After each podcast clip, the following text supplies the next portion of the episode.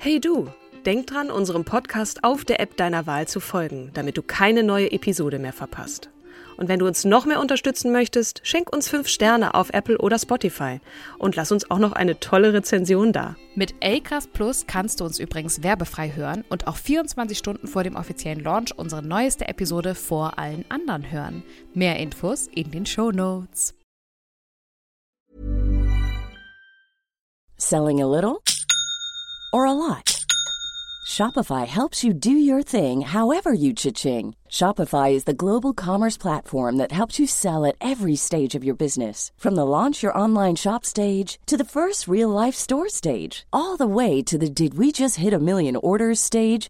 Shopify is there to help you grow. Shopify helps you turn browsers into buyers with the internet's best converting checkout. 36% better on average compared to other leading commerce platforms because businesses that grow grow with Shopify. Get a $1 per month trial period at Shopify.com slash work. Shopify.com slash work.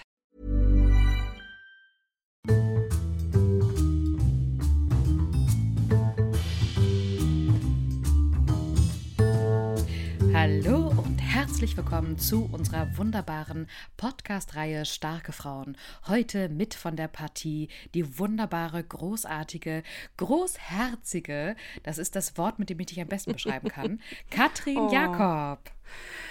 Liebe Kim Seidler, es ist mir wie immer ein Freudenfest, bevor wir überhaupt starten, dich zu sehen. Ähm, natürlich, ihr Lieben da draußen, es ist starke Frauenzeit und heute haben wir eine echte Ikone dabei, also nicht live. Sie lebt zwar noch, aber wir haben sie gefragt und sie wollte irgendwie komischerweise nicht kommen. Äh, erstmal vielen herzlichen Dank für dein wunderbares, liebes Intro. Ähm, da bin ich schon ein bisschen rot, bevor wir überhaupt starten. Ach, Kim, ich sehe dich äh, in Umzugskartons. Was ist da wieder los? Wo bist du gerade? Ach, wir haben ja mal Dorf ausprobiert und ziehen jetzt wieder zurück nach Hamburg. Das ist die Kurzversion von Richtig allem. so. Du landet, du, da kann man ja immer noch hinziehen, ne? Ja, aber ähm, also Ich das, bin, ich, also es hat alles seine Vor- und Nachteile, ne? Also Vorzüge und, und ähm, mir sind jetzt doch die Vorzüge der Stadt irgendwie bewusster geworden und zu meinem Charakter, glaube ich, passt die Stadt dann doch etwas besser. Ja. ein bisschen mehr Aufregung, ne? Ich glaube, also das Landleben, ich komme ja vom Land. Ich weiß nicht, bist du, Ja, du ja, bist ja auch ein Landei, ne? bis zum Wir sind ja 14. beide Lebensjahr. Landeier. Und, Und- ich lebe nun in der größten Stadt Deutschlands und du dann demnächst wieder in der zweitgrößten. Und irgendwie, oder? Ist München die zweitgrößte? Nicht, dass uns gleich irgendwelche MünchnerInnen schreiben, um Himmels Willen, was ist da los? Ähm, aber direkt schon am Anfang der kleine, aber feine Hinweis, falls wir in dieser Folge irgendetwas von uns geben, was nicht ganz der Wahrheit entspricht, dann möget ihr uns bitte darauf hinweisen. Ich habe nämlich tatsächlich, also kurz nochmal zurück zur zweitgrößten Stadt, irgendwie ist in uns ja doch noch diese Sehnsucht nach dem Land da. Und immer wenn ich mal wieder auf dem Land bin, finde ich es total schön und ich atme diese Luft ein und dann denke ich so nach Ja. zwei, drei Tagen, ach Mensch, Ja, jetzt, wieder kannst du zurück wieder ins olle. Berlin. Ja, ja. Ähm, und ich kann das total nachvollziehen. Also es war eine nette Episode und jetzt bist du wieder da. Fast. Richtig, Bald. richtig. Genau. Genau. Samstag jetzt, äh, beziehungsweise am äh, 20. ziehen wir ja um. Und Ja. äh, da freue ich mich schon enorm drauf. Wir haben schon richtig hier gepackt. Du kannst das äh, im, im Hintergrund auch gut sehen. Äh, Katrin kann bei mir die ganzen Umzugskartons gestapelt betrachten. Ja. Und Das ist, das äh, dämpft natürlich auch so richtig schön. Ich sitze ja wie immer hier in meinem Schrank zwischen Mhm. meinem Jeanshemd und meinem, meinem hübschen weißen Hemdchen. Äh, und äh, das hat sich als ganz bewährt herausgestellt. Aber es ist natürlich auch äh, sehr lustig, wenn wir einander so gegenübertreten virtuell, Das stimmt. was wir dann so zu sehen bekommen. So, Katrin, wen hast zur du mir heute Vorrede. mitgebracht?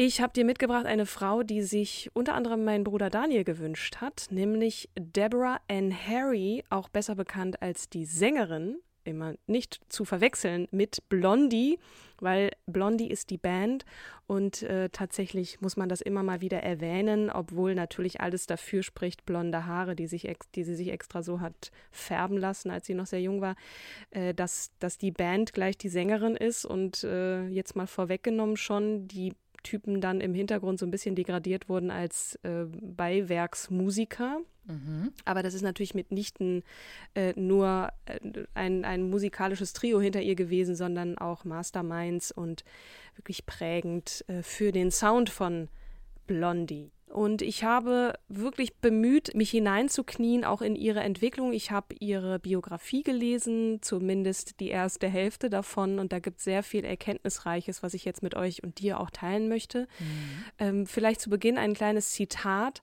was ich in einer Arte-Doku gesehen habe. Ähm, ein Traum von Blond erscheint Mitte der 70er Jahre auf der Bühne des Pop. Debbie Harry zitiert den Mythos des Pin-Up-Starlets und den der Glamour Lady und das als starke Frau.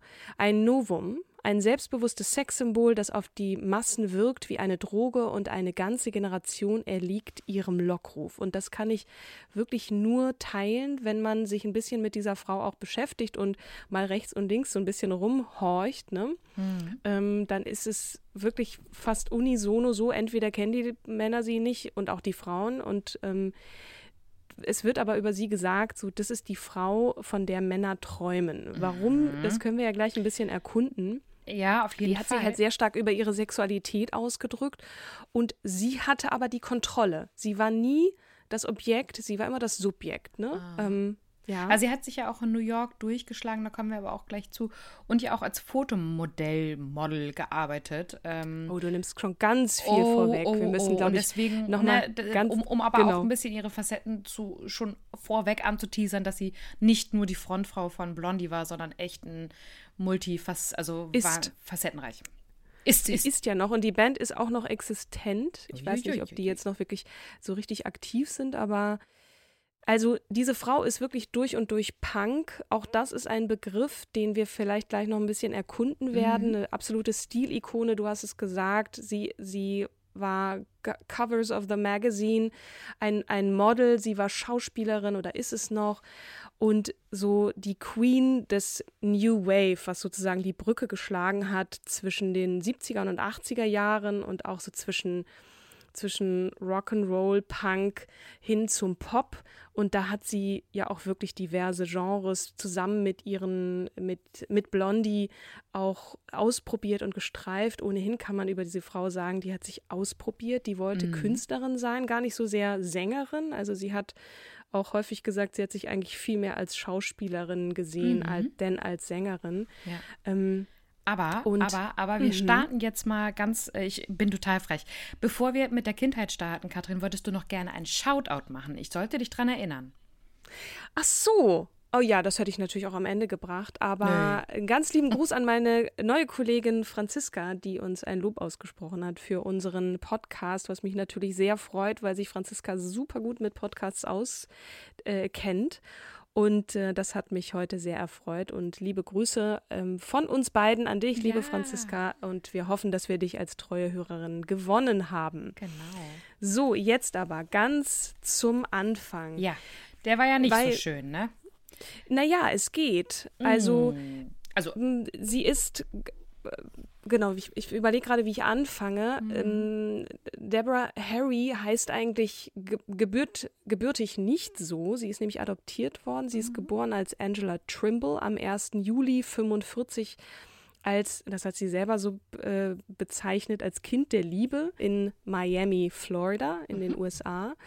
Äh, sie ist die Tochter einer Konzertpianistin und deren Jugendliebe einem französischstämmigen Bauernjungen, der auch aus musikalischem Hause stammte, wie es in einer Quelle hieß. Aber die Oma bzw. die Mutter ihrer Mutter hat diese Verbindung äh, verboten und mhm. hat dann ihre Tochter in ein Musikinternat gesteckt, damit die möglichst weit, weit weg ist von, von diesem Jungen. Also das ist sozusagen eine Schulliebe gewesen. Mhm. Und die haben sich aber drei Jahre später dann durch einen glücklichen oder auch unglücklichen Zufall wieder getroffen. Da war er schon verheiratet und hatte, glaube ich, auch so ein, zwei Kinder.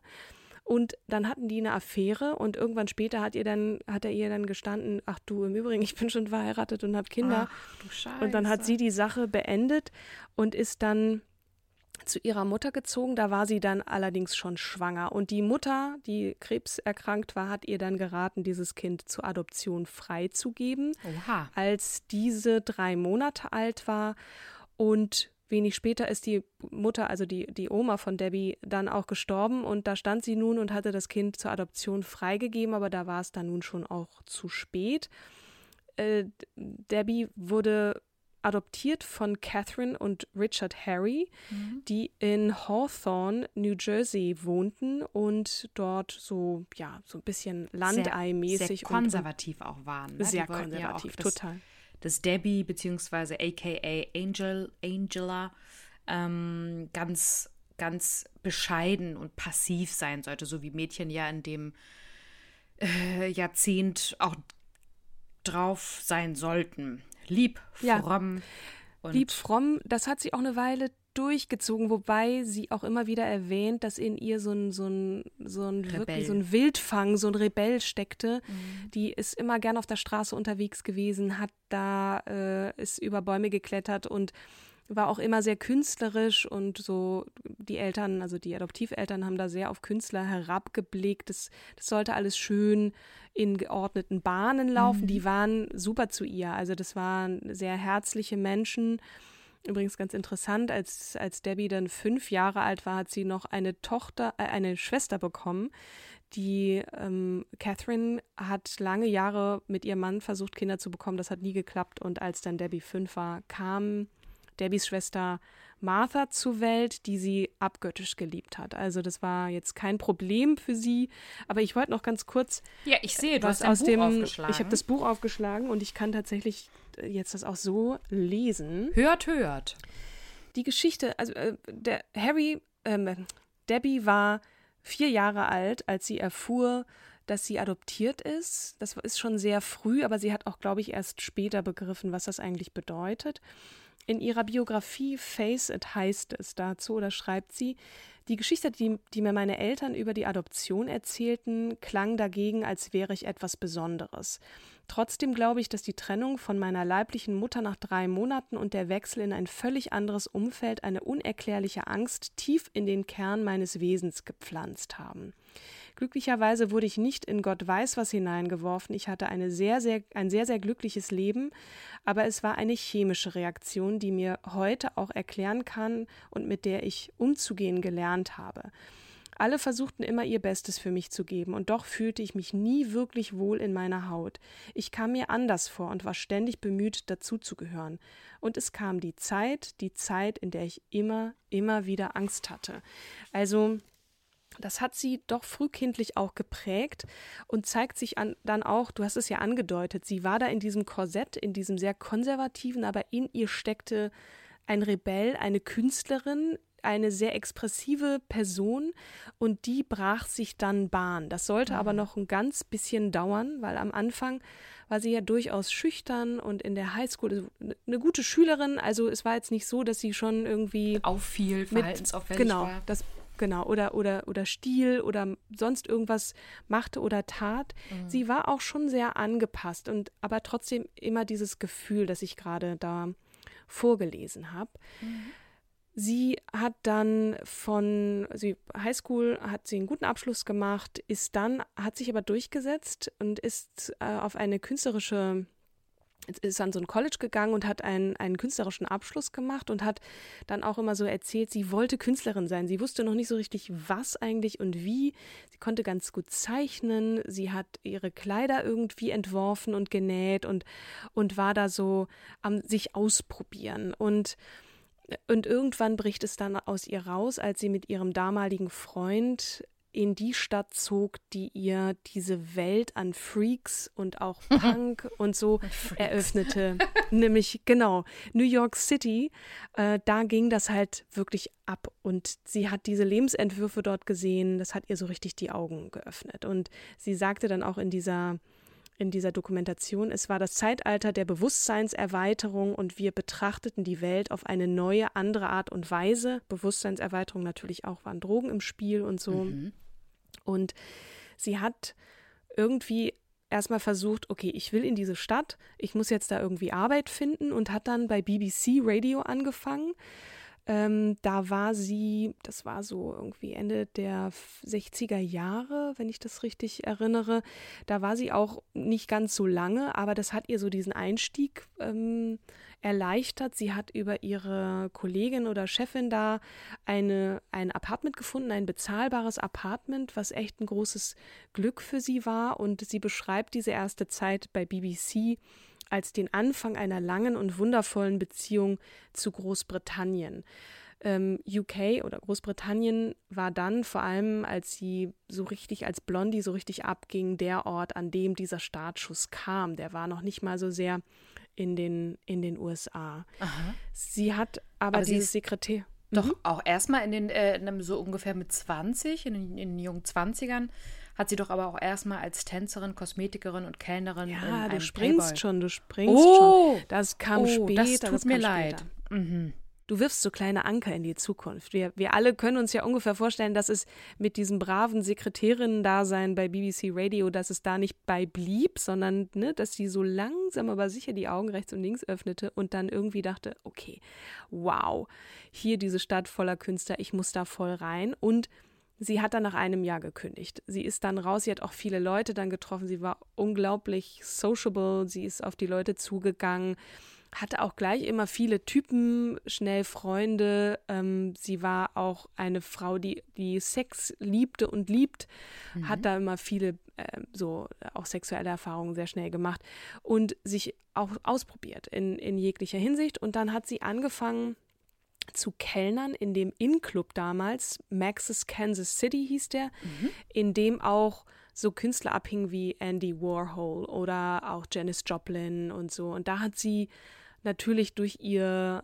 Bartender-Dasein ähm, hat sie da extrem viele Leute getroffen. Ne? Überall waren diese schillernden KünstlerInnen. Mhm. Und, äh, und sie wollte ja auch eine sein und hat sich das natürlich auch ganz gut abgeguckt und das war noch alles so ziemlich Rock'n'Roll und alles so ein bisschen, ja, düster, dunkel, Mod-Style, wie man da halt so war. Ähm, alle waren so weit weg von der anderen Küste, nämlich des, der Flower Power Bewegung, die da so langsam aufkam. Stimmt. Die hat, die hat halt New York noch gar nicht so richtig erreicht. Das dauerte so. Die ganze Hippie-Bewegung war, das, das ist noch nicht so richtig rüber geschwappt und hat auch nie so richtig an der Ostküste stattgefunden. Mhm. Da war irgendwie auch immer ein bisschen mehr Punk, so wie ich das äh, jetzt gelesen habe. Mhm. Aber das sollte nicht lange auf sich warten. Debbie bekam die Chance, sich auch musikalisch auszuprobieren. Sie dachte, naja, okay, dann werde ich halt Künstler, äh, Musikerin und hat angefangen in so einer Folk-Rock- Gruppe mit dem Namen The Wind and the Willows und hat mit denen dann so da angefangen als, als Backings, also als Background-Sängerin und eine Weile da mit denen Musik gemacht, war aber eher noch so im Hintergrund. Weißt du, weißt du was sie da Musik unterwegs. gemacht hat? Also hat sie da auch schon gesungen oder hat sie da irgendein Musikinstrument? Background-Sängerin war sie. Ah, okay. Genau. Mhm.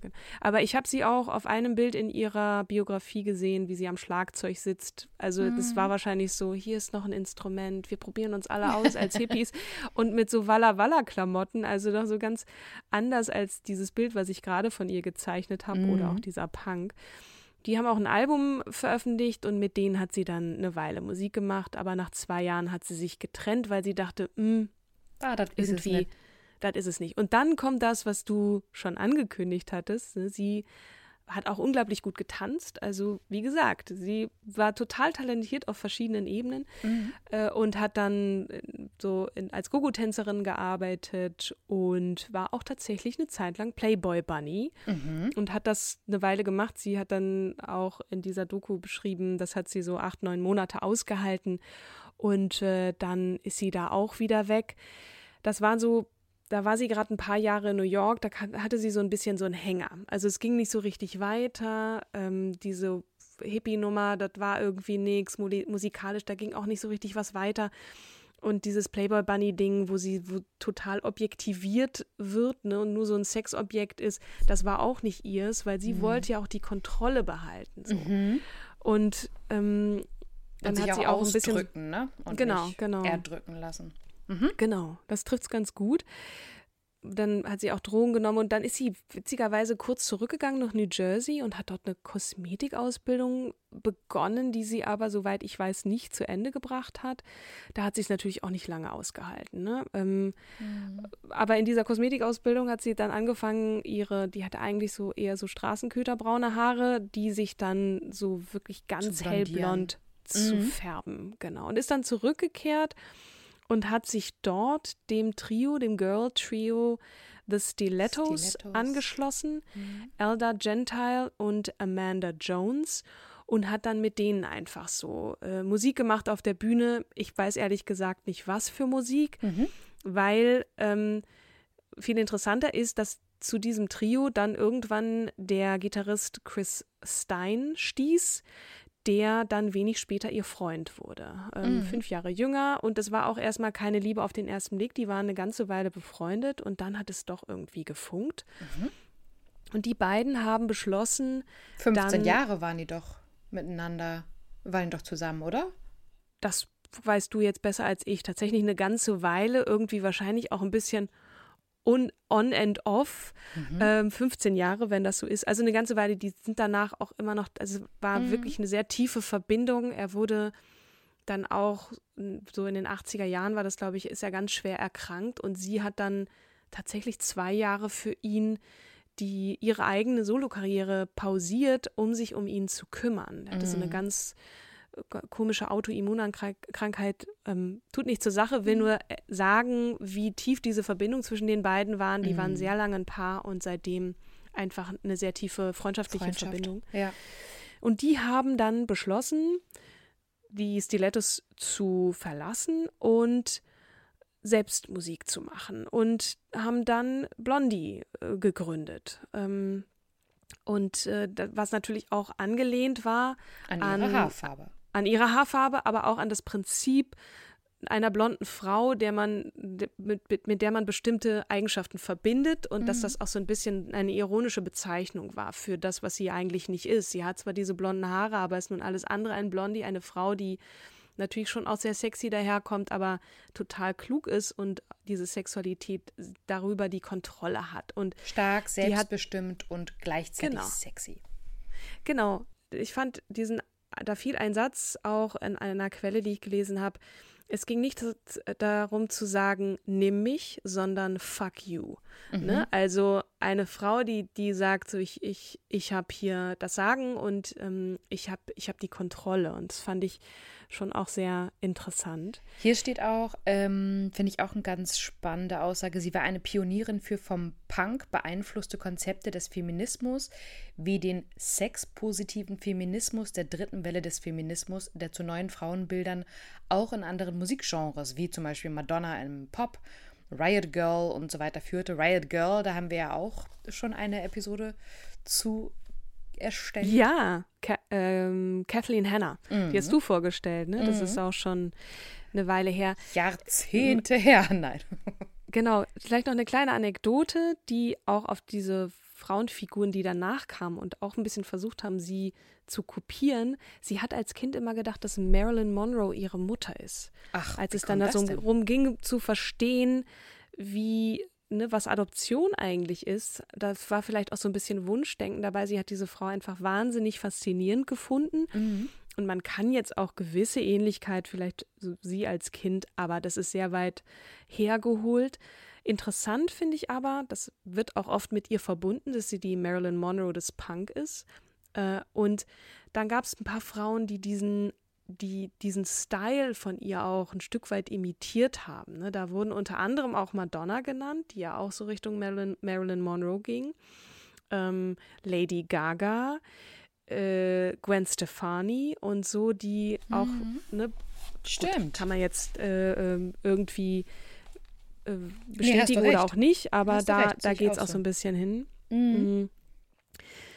Nochmal zurück in diese wilde Zeit, als Blondie entstanden ist oder als die formiert wurden. Ähm, einen ganz großen, eine ganz große Rolle spielten auch immer wieder Clubs, in denen Dinge passiert sind. Ne? Ganz be berühmte Orte, zu denen KünstlerInnen gingen und wo man sich halt einfach kennenlernte und man ein- und ausging. Und neben diesem Max's Kansas Club, den ich vorhin erwähnt habe, war das besonders auch der Club CBGB, der ist ganz legendär. Mhm. CBGB steht für Country Blues, äh, Bluegrass Blues and Other Music for Uplifting Gormandizers. Aha. Das ist der, der offizielle Aber weißt du, was Titel. ich auch noch mal ganz kurz sagen muss, Katrin? Ich finde das Mhm. total beeindruckend, dass sie als Zugezogene sich so schnell Mhm. mh, kommunikativ fit macht und diese Begegnungsstätten, nenne ich sie jetzt einfach mal, ähm, ausfindig macht, um dann auch tatsächlich sich austauschen zu können. Ne? Wir leben ja in einer. Es ist sehr süß formuliert, aber ich glaube, das waren erstens mal sehr viele Jahre. Dann ist die Frau halt einfach auch ziemlich in diesen, in äh, ziemlich coole Type gewesen. Mhm. Rock'n'Roll durch und durch und auch Punk. Die hat Drogen genommen, die konnte feiern, die war Barkeeperin. Und wenn man da nicht auf Leute zugehen kann, ne, die war dann irgendwann Musikerin und hat sich ausgedrückt, die wollte selber eine Künstlerin sein und war einfach eine coole Sau. So. Und dann geht man halt aus. Ne? Und und eben in diesen berühmten Clubs hat sie halt einfach die Leute auch angequatscht. Ne? Ähm, das ja, war so krass. die Geburtsstunde Mega mutig. Genau von Blondie und dieser Ort CBGB ist ja sozusagen der Geburtsort der New Yorker Punk-Szene äh, ähm, zu dieser Zeit und ja, genau, da traten halt damals auch eigentlich ein total abge runtergekommener Club. Die Klos waren ständig verstopft und, und ekelhaft. Es roch auch nach Bier und es war einfach eklig und klebrig. Und trotzdem sind da die coolsten Bands der Welt aufgetreten, ne? Für drei Dollar Eintritt. Da hingen ab Patti Smith, Joy Division, Television, Talking Heads oder eben auch Blondie, die sind da aufgetreten. David Bowie, die Ramones und, und all diese Bands, die man mit, mit Punk in Verbindung bricht, äh, bringt. Und ja, und da ist der Punk geboren. So ein bisschen aus alles scheißegal und I don't give a shit und so. Und, und irgendwie cooler Musik, die einen ganz eigenen neuen Sound geprägt haben, so diesen New Wave halt.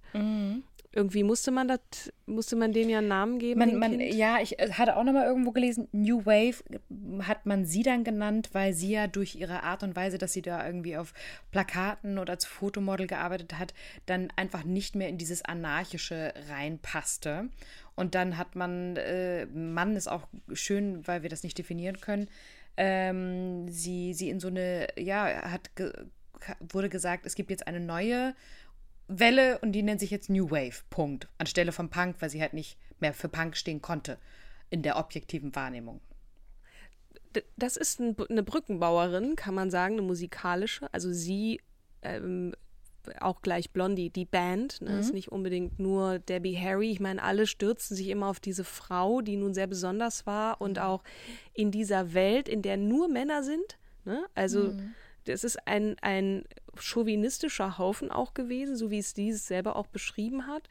In der Welt des Punk und ne, Riot Girls mal ausgenommen, die aber auch später kamen, gab es halt wirklich nur Männer. All diese Männer, die ich aufgezählt habe, jetzt habe, glaube ich, nur eine Frau aufgezählt, nämlich Janis Joplin, die da zu dem Zeitpunkt auch schon, glaube ich, tot war, äh, sind, sind halt nur Männer gewesen. Ne? Und sie ist die einzige, die sich da auch nachdem so die Hippies, die Hippies war ja total weiblich, ne? Und alle lieben einander und Ja, das ja. Weiche und so. Mhm. Und Punk ist halt mega Genau, hart, ja. dunkel, dreckig, fuck you und so weiter. Und da ist diese blonde Frau wirklich als Kontrastprogramm, spielt das Spiel aber extrem gut mit. Und das macht sie sehr stark und sehr selbstbewusst und ähm, macht sie schon mal zu einer ziemlichen Einzigartigkeit in, äh, zu dieser Zeit und auch darüber hinaus.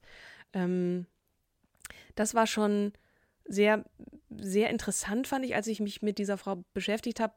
Da ist einmal Punk bzw. New Wave, aber sie hat auch sich in andere Genres vorgewagt. Sie, auch gleich Blondie, äh, die Band, weil die haben später dann, sind die auch mal in den Reggae äh, gegangen mit einem Cover, äh, The Tide is High. Äh, wusste ich auch nicht, hatte ich total ausgeblendet, dass das von Blondie ist.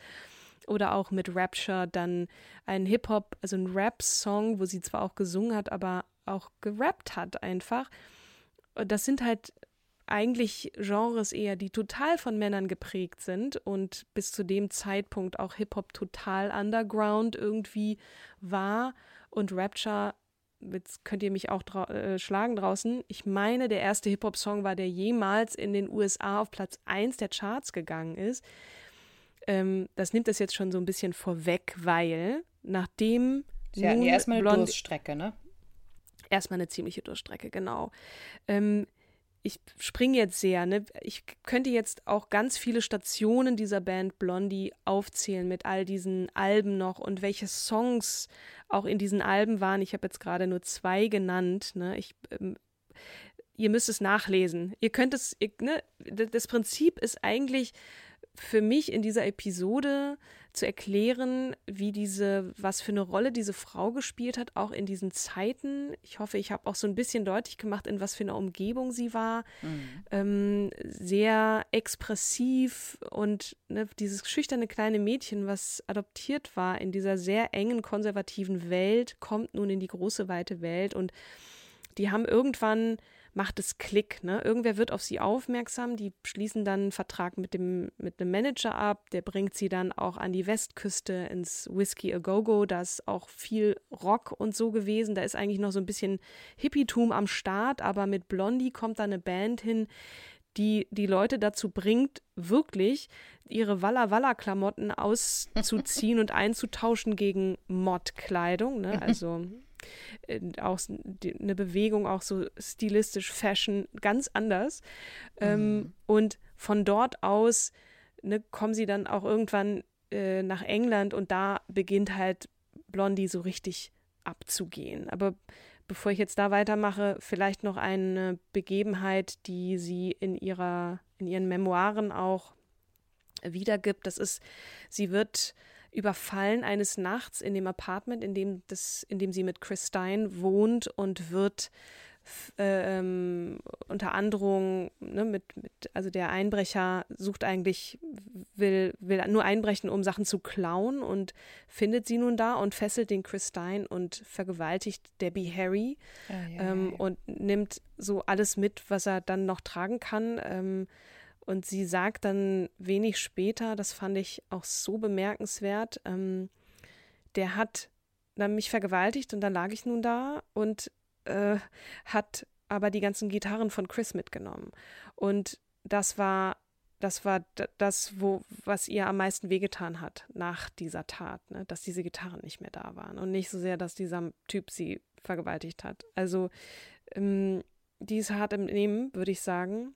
Natürlich hat das total geschmerzt, das zu lesen, Mhm. aber hat so gedacht, so, ihr sind so viele Katastrophen beinahe passiert, die wir mehrfach entweder ähm, das, das, ihre Wohnung wurde ausgebrannt, sie hat überlebt, äh, ist da gerade noch so weggekommen, sie hatte einen Autounfall, den hat sie überlebt. Also irgendwie hat die Frau immer Glück gehabt und das war so diese Glück im große Unglück, Katastrophe. Ne? Also Glück ist ja, es genau, ja, ja klar. nicht. Mhm. Na klar. Nee, nicht wirklich, ne? Die haben überlebt und ihnen ist auch sehr viel Scheiße passiert. Ähm, dieser schnelle Aufstieg, der dann irgendwann kam, das war auch nicht immer alles äh, toll, ne? Also Schlafmangel, zu äh, vergessen zu essen, ein sehr ungesunder Lebensstil und ähm, das war auch nicht immer das, was, was so glücklich gemacht hat. Und trotzdem, wenn man dann so guckt, was in den nächsten vier Jahren, ich bin, wir sind jetzt schon im Jahr 76, was da so rausgeballert wurde an einer Sache nach der nächsten, an Alben, an, der hat auch irgendwann angefangen zu Schauspielern, ähm, hat wirklich in über 30 Kinofilmen mitgespielt. Hört es euch alles an. Also Ja. lest es euch alles es gerne nochmal ne? durch. Ähm, aber vielleicht noch so ein paar Songs, die man mit ihr verbindet und wir kommen gleich zu dem Song, den du besonders magst. ähm, das war ja dann schon, als sie so ihr, ihr ähm, Comeback hatten in den 90ern, Ende der 90er, aber wofür sie so bekannt sind, ist natürlich Heart of Glass ähm, und jetzt fallen mir die Songs alle gar nicht mehr ein, die ich A Call Me, ähm, Atomic, äh, Rapture hatte ich genannt, Tide is High, das war dieser, ähm, dieser Reggae-Song, den sie gecovert haben und so weiter und so fort. Also Best of Blondie einmal rauf und runter hören, da seht ihr schon oder hört ihr vielmehr, besser gesagt, dieses Facettenreichtum, ne? Und es gibt noch so viele andere Sachen zu erzählen, auch ihre Nähe dann zu Andy Warhol und ähm, das ist. Das fand ich ja auch ich, ganz alles spannend bei Andy. Warhol eigentlich auch. Äh, ich hatte mich früher mal mit ihm beschäftigt, ja auch so ein Punk ist, ne? Der hat ja, Ja, ja. versucht, wirklich gute Kunst zu machen, so ähnlich. Das ist ja auch eine, äh, wie heißt denn der deutsche Boys? Nee, äh, Katzenklo. Hi, Helge Schneider. Na, der hat das auch gesagt. Der hat Andy gesagt, ich habe eine, so. äh, ähm, ich habe Musik studiert, ich kann äh, Jazz in Perfektion, aber die Mhm. Leute wollen Scheiße, also kriegen sie Scheiße. Äh, na, also äh, Helge Schneider sagt ja auch so, dann bei seinen, wenn er auftritt, ihr müsst euch jetzt aber leider so und so viele Minuten Jazz antun, weil ich will euch noch mal ein bisschen was Gutes mitgeben. Mhm. Ähm, und Andy Warhol hat das ja auch gemacht. Der hat dann ja am Ende echt äh, nur verarscht und gesagt, ja, die Leute wollen, dass ich ihnen das Geld aus der Tasche ziehe mit Scheiße, aber nicht mit Kunst. Mhm. Und ähm, genau, der hat ja die, die äh, Siebdruckbilder mit ihr gemacht, ne? Genau, das war 1980 auch äh, zu sehen in dieser Biografie. Wer mehr über Debbie Harry auch erfahren möchte, Face It ist ihre Biografie, in der unglaublich viel Kunst auch zu sehen ist. Fanart, also es haben Fans Porträts über sie äh, erstellt und auch eingeschickt und die sind Bestandteil dieses Buchs, neben ganz vielen Fotos natürlich auch. Was ich jetzt gar nicht erwähnt habe, ist diese Zeit, in der auch ihr Freund Chris Stein eine TV-Show auf dem offenen Kanal ähm, ge, ge, erfunden hat und das vier Jahre gemacht hat. Jetzt muss ich gerade mal gucken. Ich will nämlich TV Total sagen, aber das ist es nicht. TV Party. TV Party, genau. Mhm. TV Total. Und das ist wirklich fast. Anarchie-Fernsehen und Ausprobieren und Quatsch und aber auch Punk ohne Ende. Ich glaube, man muss einfach mal eine Folge gesehen haben oder Ausschnitte daraus, um zu verstehen, was ich meine. Die Leute wälzen sich auf den Boden, die machen irgendwie Scheiße, die malen sich an, die ziehen sich aus, die trinken Alkohol.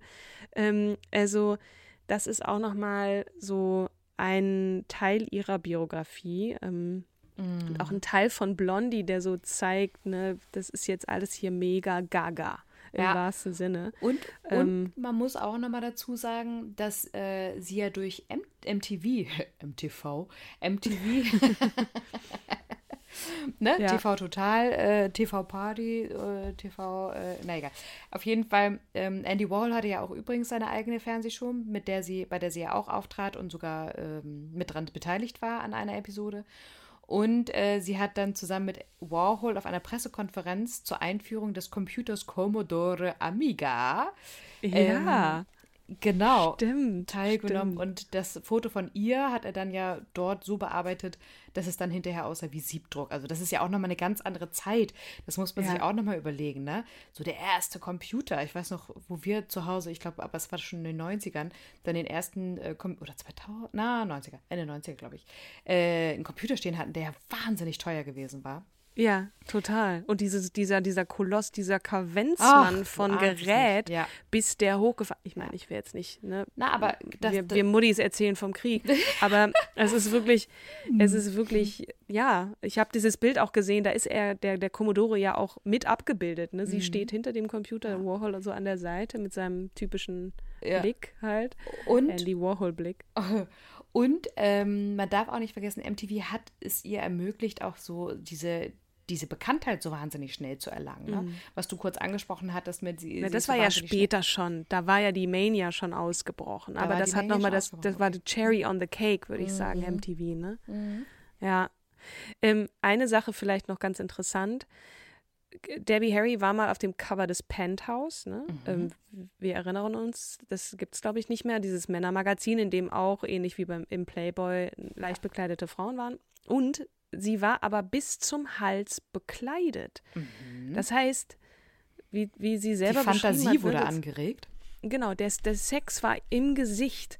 Und auch da noch mal ein kleines Zitat aus dem Buch, ganz interessant. Als sie ein Kind war, war sie beim Arzt mit ihrer Mutter. Und der Arzt hat dann irgendwann zu der Mutter gesagt, das Mädchen hat einen Schlafzimmerblick. Auf die müssen sie wirklich aufpassen. Und das meinte der eher im väterlichen Sinne und nicht ekelhaft irgendwie so, sondern einfach wow, also das, das, das, die wird mal Herzen brechen äh, oder was auch immer äh, f- sie brechen wird, aber das, die wird noch gefährlich werden. Und ich finde, da musste ich dran denken, als ich das gelesen hatte, wirklich bis zum Hals, sie hatte so ein, so ein Turtleneck oder irgendwas, was wirklich bis, bis zum Kinn ging. Das also Foto da war suchen. keine, war keine, ähm, genau, sehr gerne nachgoogeln, neben vielen anderen Sachen, Auszeichnungen, Nummer 1 Hits, Bezüge, die ich gerade gezogen habe. Also diese Frau ist wirklich ein, eine Ikone, kann man nicht anders sagen. Ähm, ich, ich, ich versuche jetzt selber hier, ich stotter hier rum. Es ist auch ein langer Tag gewesen. Ich schmeiß mich weg, ey. Die ist auf dem Cover vom Penthouse mit äh, Schal und Jacke. Ja, genau. Und aber guck mal, was für ein, für ein Sexappeal die ausstrahlt. Mm, ne? Also es ist schon so ein bisschen dieses, ich nehme dich ernst, aber ich gucke dich auch ein bisschen von oben herab Mm. an. Das ist, Ja. ist einfach phänomenal. Das kann man echt schwer beschreiben. Und ähm, ja, es gab dann noch mal dieses Comeback von Blondie mit dem Song, den du auch kennst oder den viele kennen und für den Blondie auch leider, muss ich jetzt persönlich sagen, du findest ihn ja ganz toll, ich finde den ganz furchtbar, den Song, aber Nee, das Ding Maria, ist, stopp, stopp, stopp. Mhm. Ähm, das ist der einzige Song, den ich ertrage, weil ich aber auch keinen Punk höre oder mag, ja. Ich meine ganz Ja. im Ernst, mir geht einer ab, wenn ich JLo vorstelle und Beyoncé, dann kannst du dir vorstellen, dass das jetzt mit äh, Blondie und mir nicht so ganz so klappt. Ja, und mir wiederum äh, liegt das total. Ich bin halt wirklich mit hartem Gitarrensound, aber jetzt eher Seattle-Sound groß geworden. Ähm, Was ist denn Seattle Sound? Seattle-Sound ist der Sound der Bands, die aus Seattle kommen.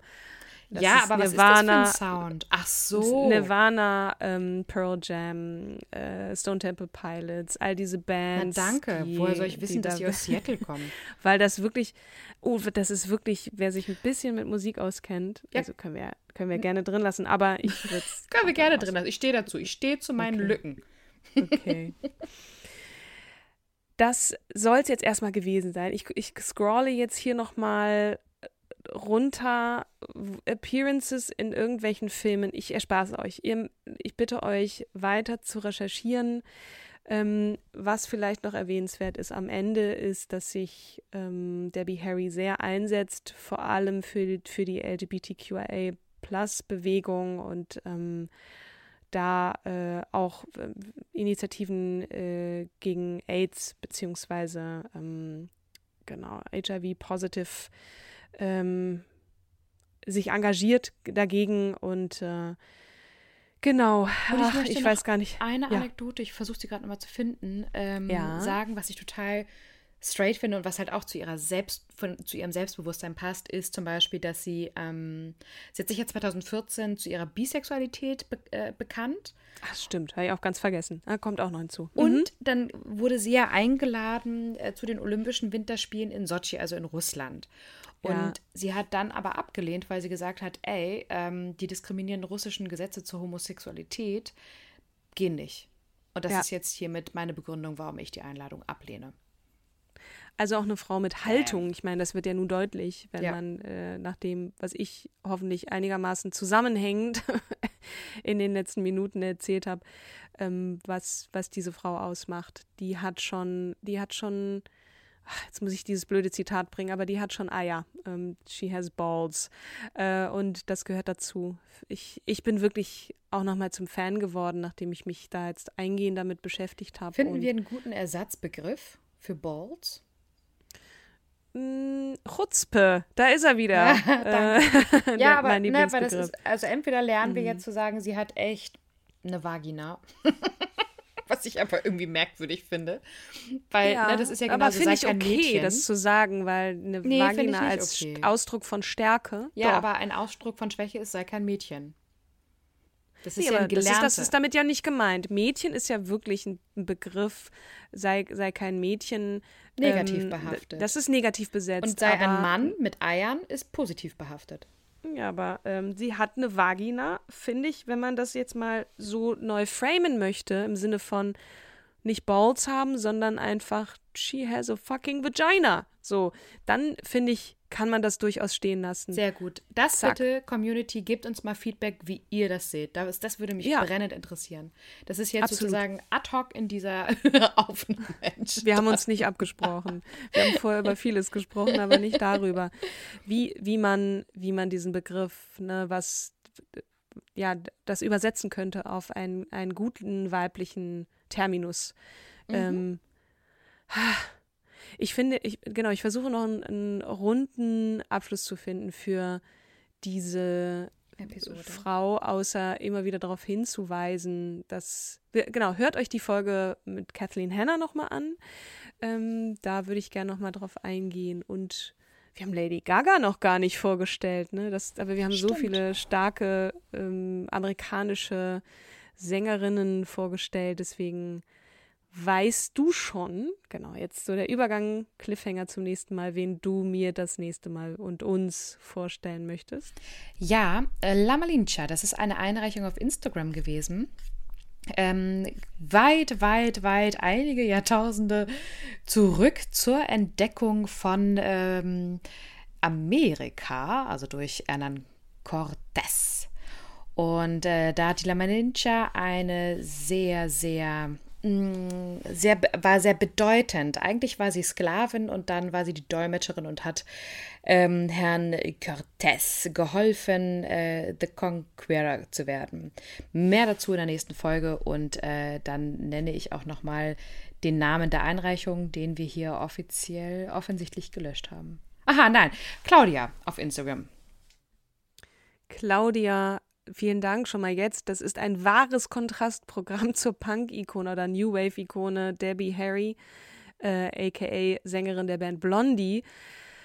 Da freue ich mich sehr drauf, mal wieder so eine doch historische Figur zu haben. Wir, wir wollen natürlich schon auch einen Facettenreichtum hier in unseren Podcast bringen, wollen aber natürlich auch auf euch hören und äh, eure Wünsche ernst nehmen und nicht immer nur nach dem Bockprinzip vorzugehen, was manchmal doch auch ehrlicherweise passiert. Mir hat es jedenfalls großen Spaß gemacht, Debbie Harry vorzustellen. Ich werde weiter lesen, recherchieren. Face It heißt ihre Biografie, steht natürlich auch in den Show Notes und jetzt sind wir aber wirklich am Ende.